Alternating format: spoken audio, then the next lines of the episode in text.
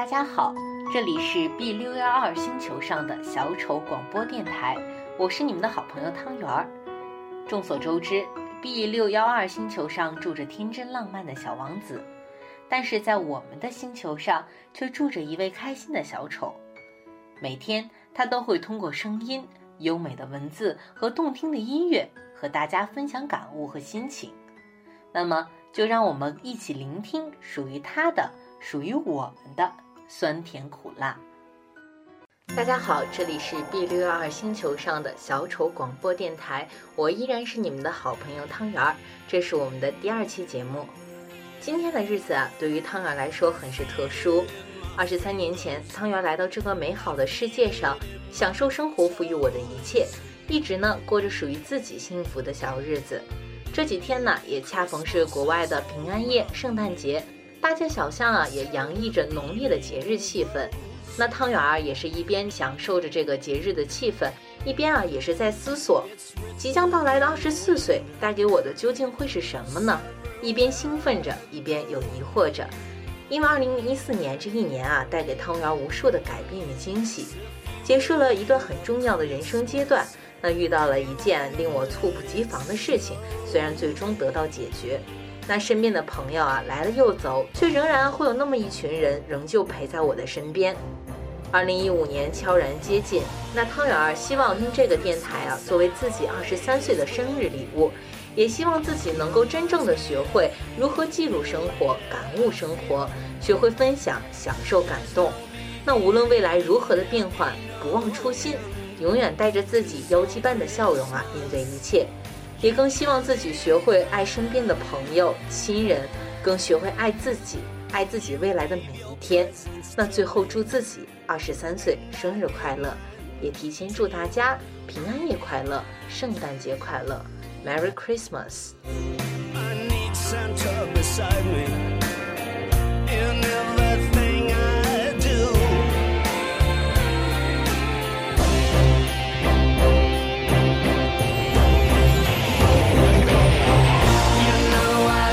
Christmas always will.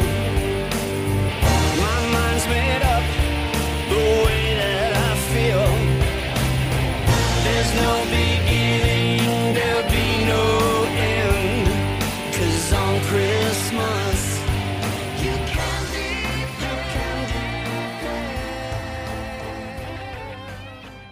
今天要分享的文章是来自于十块好运大王的一篇，名叫《抓紧扶手，命运要开始加速度了》，希望大家能够喜欢。曾经有少女问我，二十岁以后的感觉是什么样的？我说，二十五岁前你感觉时间在手刀跑，二十五岁之后你感觉时间像离弦箭。我那时候颇为老气横秋地对少女说：“你要珍惜时间啊。”很快很快就会过去了，嗖的一下，你都来不及反应。二十岁之前认为，人生不过就是按部就班的生活，工作啊，结婚啊，生孩子啊。现实总会告诉你，你有多傻。生活就像游乐场，随时在巅峰，又随时到谷底，彼此之间不过一个转弯的距离。抱歉啊，少女，生活是辩证的。我真希望我能告诉你。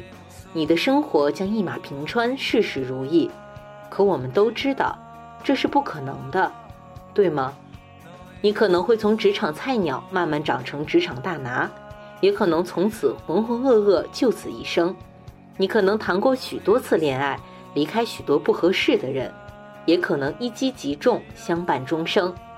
你可能经历失去亲人的痛苦，也可能感受新生命的愉快。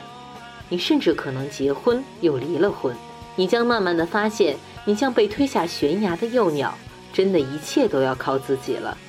首先，你将面临选择，一切真的像猜火车中说的一样，选择生活，选择工作，选择事业，选择家庭，选大电视机，选洗衣机、汽车、CD 播放机、电动开罐器，选择健康。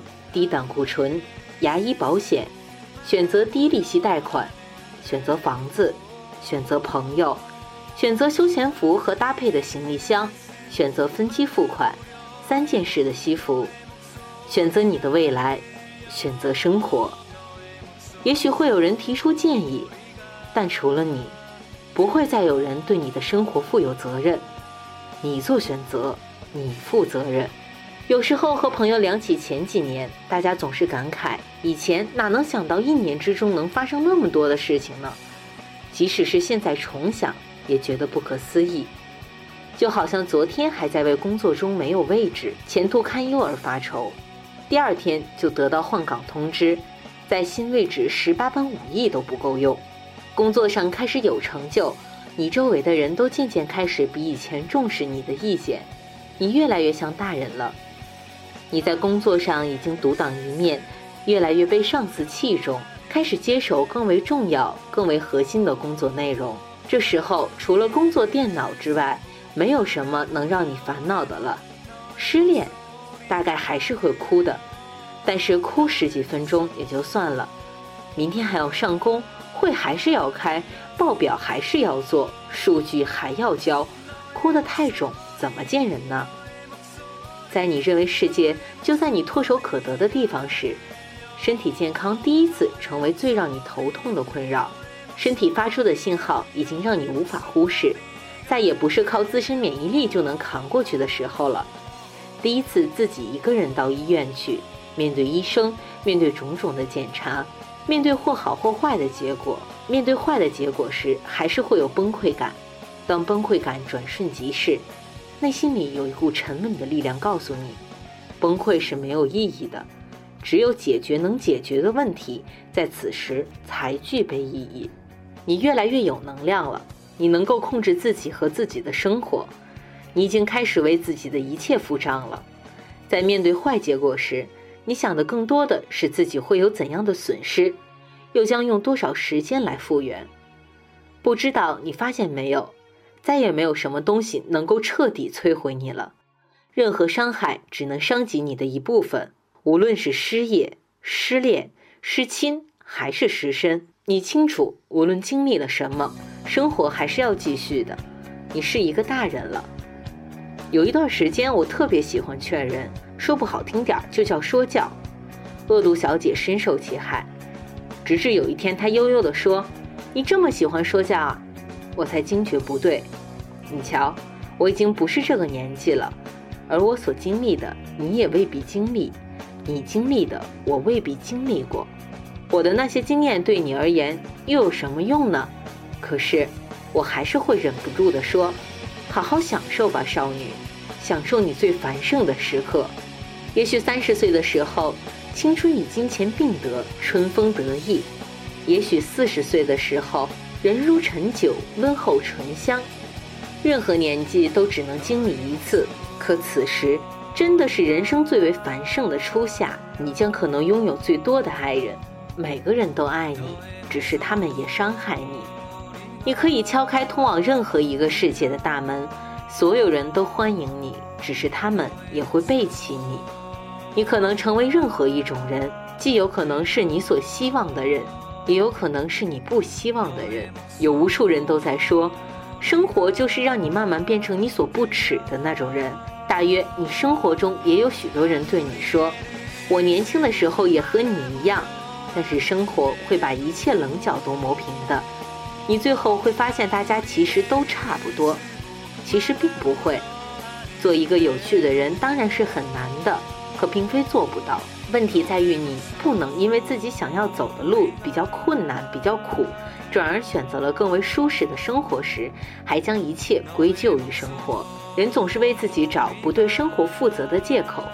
你去问任何一个无趣的人，他们对自己的生活总是有各种解释：家庭环境不允许、太辛苦、没有机遇、遇人不淑等等等等。